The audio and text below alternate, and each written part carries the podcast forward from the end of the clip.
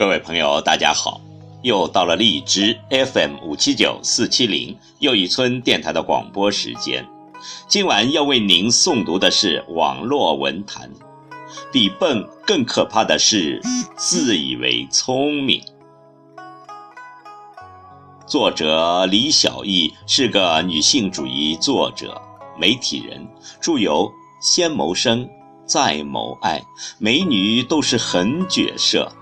灵魂有香气的女子，百炼钢城老纸楼等专辑。好，请听网络文坛。比笨更可怕的是自以为聪明。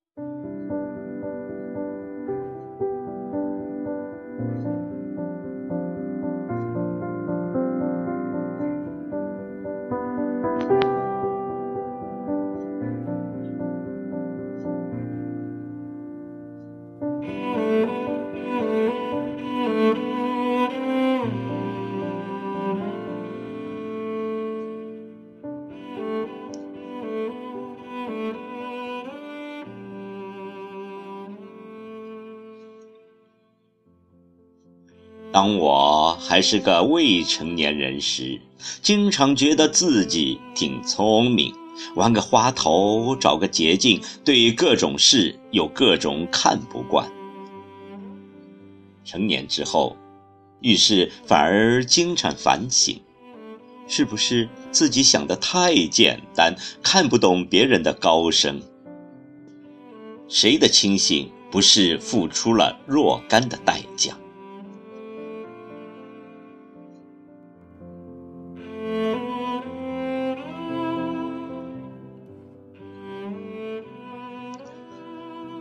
秘书是我的第一份工作，也是特别适合初入职场的文科女生的工作。如果不介意端茶倒水、打字复印之类琐碎的话，说实话，这又有什么好介意的呢？大事新人也做不了啊。再说，秘书的职位还有它独特的优点。第一，离老大最近，最能偷学到老大的本事。第二，协调性事务多，培养了良好的沟通能力。当然，缺点也很明显，在老大身边，并不意味着你就是老大。比如，皇上的身边通常是公公，皇后旁边一般是宫女，所以能把心态一直摆正。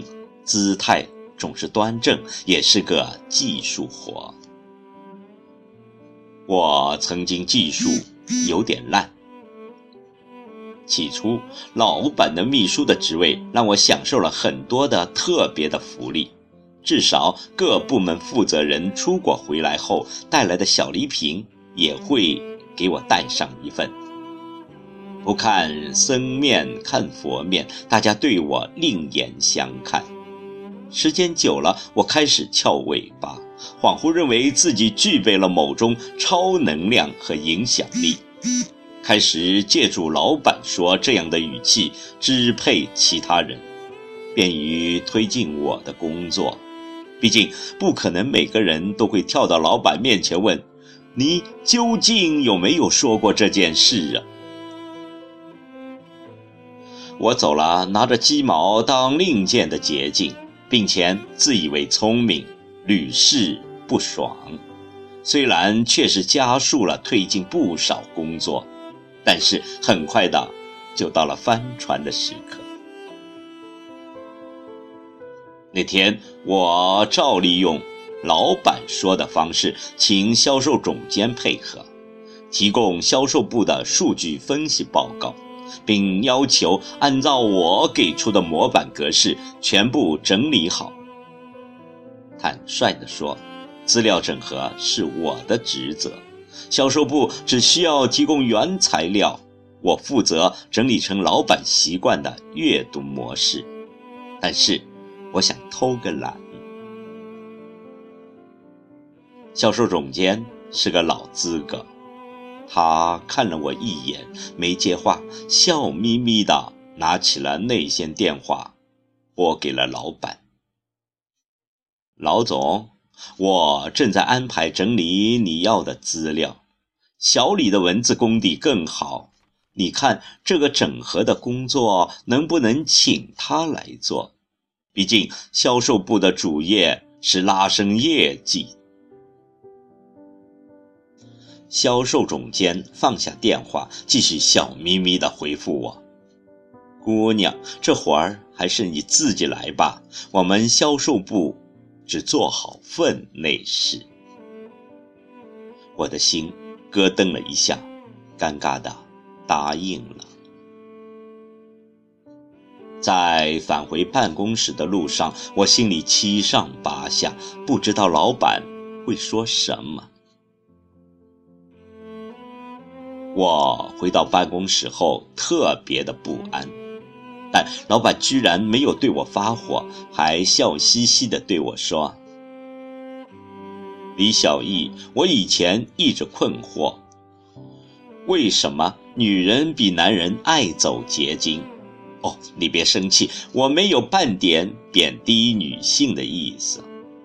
后来我越来越理解，因为女人力气小，很容易累。”结晶毕竟要短和轻松一些，这也很正常，你说是吗？虽然老板没有直怪我，但我却深刻的反省自己。人不怕笨，最怕的是没有自己想象中的那么聪明。所以千万不能自作聪明，再光明的前景，该走的路一点也不会少走。当年大王只不过带我寻了个山，我却以为自己有了见花花开的本事，确实是想多了。未成年人最常见的失误是一眼。看出了别人的傻，却无法证明自己的牛；而成年人在耍了多少次小聪明，却没有办成事的教训下，越来越谦虚谨慎，反而成了老实人。也是从那个时候起，我也成了一个老实人。我不再相信捷径。但愿意找个方法，我不再觉得自己可以骗过大多数人，所以尽量讲真话。生活少了很多需要圆的谎，人也就不再紧张，甚至。我不再刻意去锻炼所谓八面玲珑的情商，学习各种各样人际交往的诀窍，以求跑得更快。我安安稳稳的当个比较诚实的人，因为高手们会一眼识破伪装，而谁都不愿意和虚伪的人打交道。想快，还得慢慢的来。